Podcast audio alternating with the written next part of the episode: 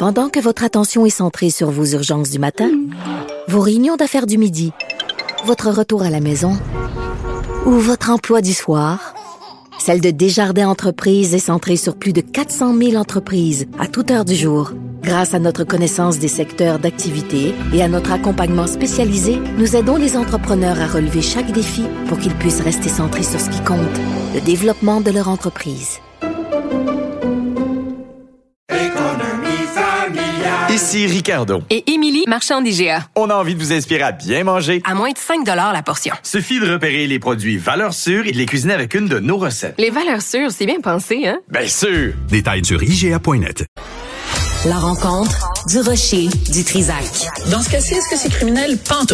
Une dualité qui rassemble les idées. Ben non, tu peux pas dire ça. On rembobine cette affaire-là. Non, non, non, non. Prends soin de toi, là. Oui, Hein, tu me protèges. Je le sais. Compte toi-même. La rencontre du rocher du Trisac. Écoute, Benoît, quand Ouais. je parle. Anne Durocher, bonjour. Comment Ben, tu trouves ça toi, bien. un gars Oui. Mm, qui habite à Montréal depuis 2005, Carey Price, Ouais. qui ignorait l'existence de la tuerie de Polytechnique, ça vient de sortir à Radio-Canada. Moi, c'est le Montreal Canadian à son meilleur. Ouais, mais il y a, il y a une sorte de, tu sais, on pourrait faire la longue liste de gens qui ne lisent pas les journaux, qui sont pas au courant, qui ont aucun contact avec leur euh, leur base, que ce soit des politiciens, que ce soit des artistes, que ce soit des sportifs.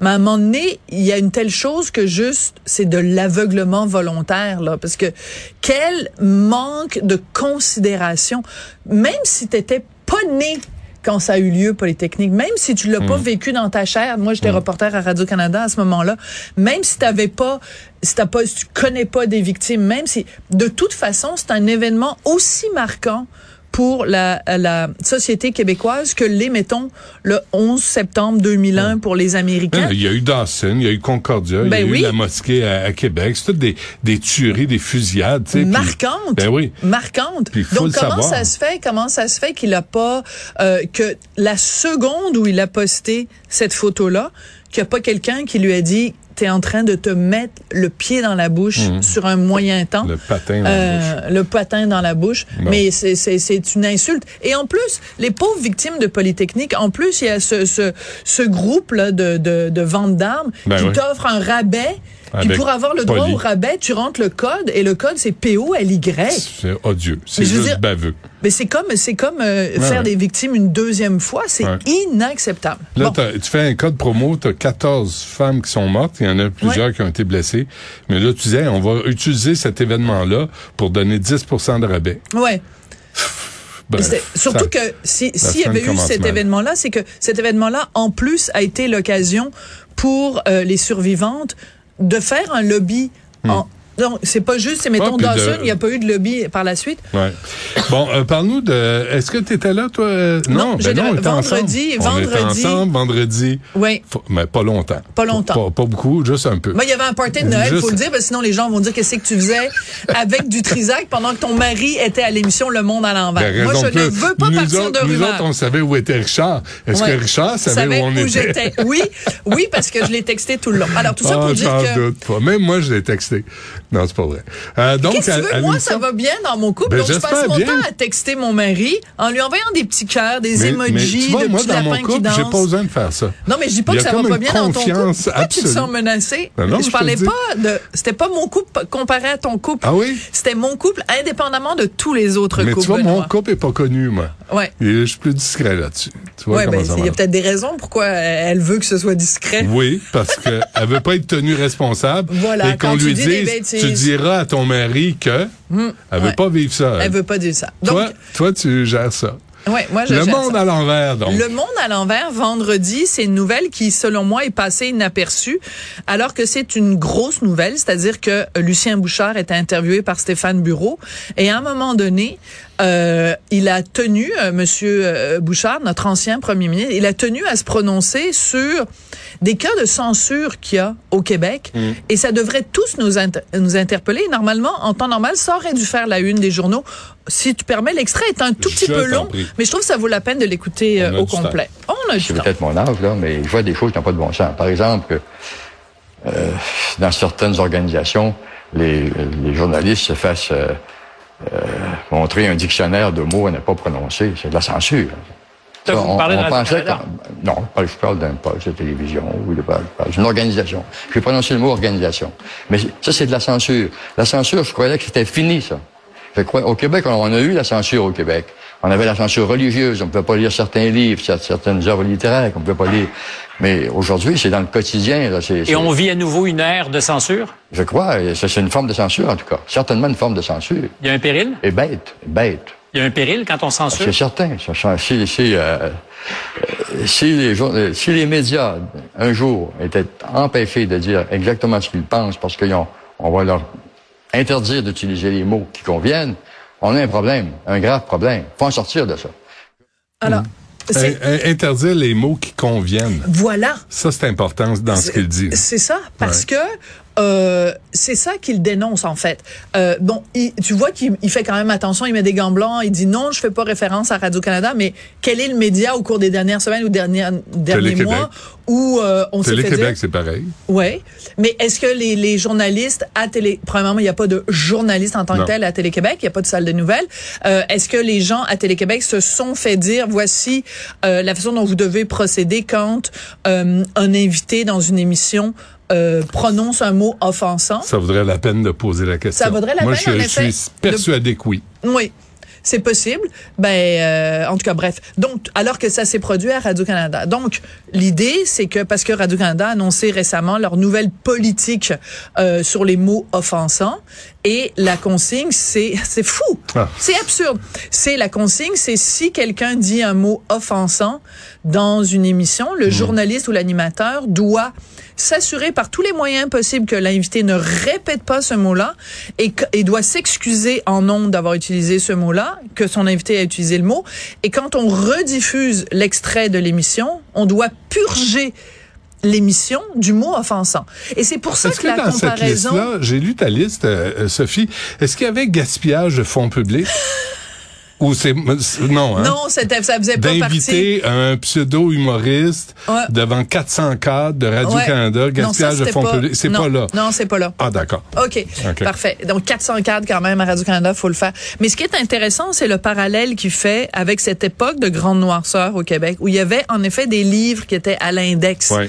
Puis il faut expliquer aux jeunes qui ne savent pas ce que c'est et qui n'ont pas vécu dans leur chair cette période-là de censure, où il y avait des livres qui étaient interdits, qui étaient dans une bibliothèque spéciale euh, fermée à double tour et qui décidait les mots? Ben, c'était- l'Église Ouais. les curés. C'est pour ça aussi les petits amis, nos petits amis, les, les petits lapins, qu'ils ne comprennent pas pourquoi au Québec on veut rien savoir de pas de la brûler religion. Des, brûler Pas- des oui. Tintins, des Astérix. Ben voilà. Peux-tu être plus débile que ça? Voilà. Et ça nous ramène aux années 40, aux années 50. Oui, mais donc cet exemple-là, oui, bien sûr, quand on a euh, dans des écoles ontariennes, on a brûlé des livres parce que ça correspondait pas au discours officiel, parce que c'est il fallait dénoncer la décolonisation, mais aussi un autre bon exemple de ça, selon moi. Te rappelles-tu quand euh, François Legault, premier ministre, on lui avait demandé la liste des livres qu'il lisait, et dans sa liste de livres, il y avait un livre de Mathieu Bock-Côté.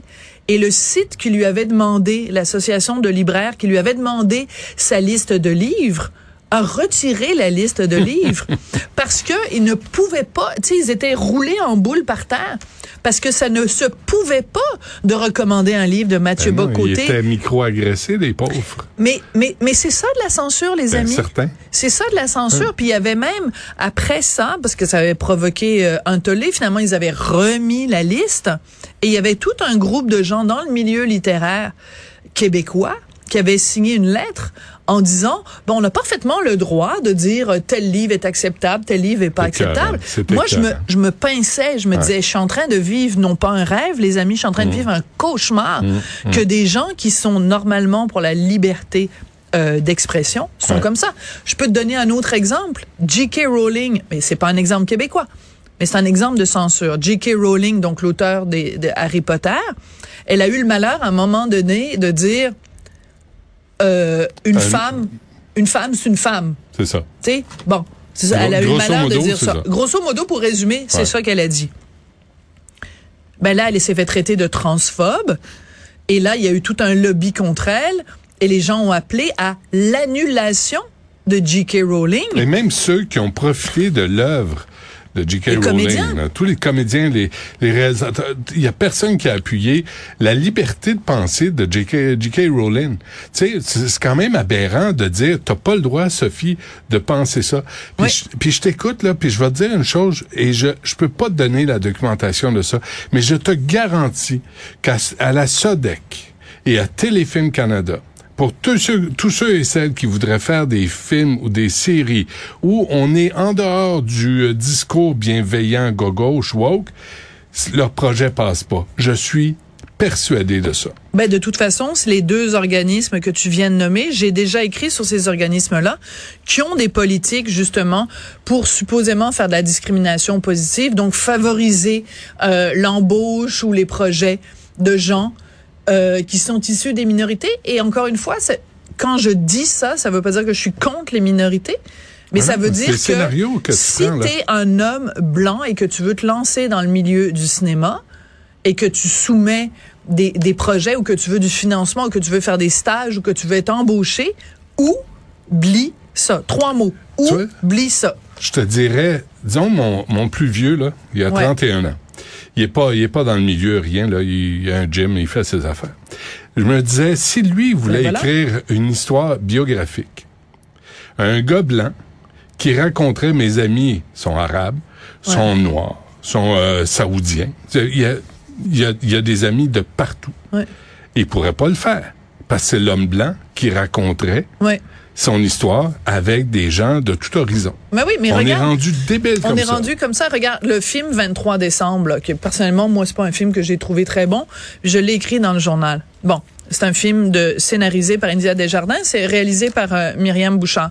Les, les deux se sont promenés pour faire la promo du film en disant c'est un film féministe, un film féministe parce que les femmes ont des rôles euh, prépondérants, Prépondérants, puis ouais. sont des femmes indépendantes, puis tout ça. Ben oui, les gars ont l'air des crétins.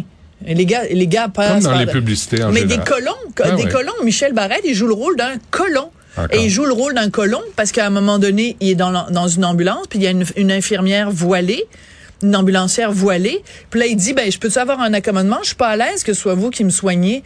Ben, c'est ça l'image qu'on donne. C'est correct de faire un film féministe où tu dis que euh, l'homme moyen québécois, là, le mononcle, Ouais. ben, c'est un crétin Ouais. qui, qui a peur des femmes voilées. Puis à la fin, en tout cas, je ne révélerai pas la fin, mais en tout cas, bref. Ah, mon Dieu. Quand t'es bien pensant, Ouais, l'argent vient avec. ça passe. Hein. Euh, Sophie, on t'écoute à 14h30. Merci. Yes. Merci.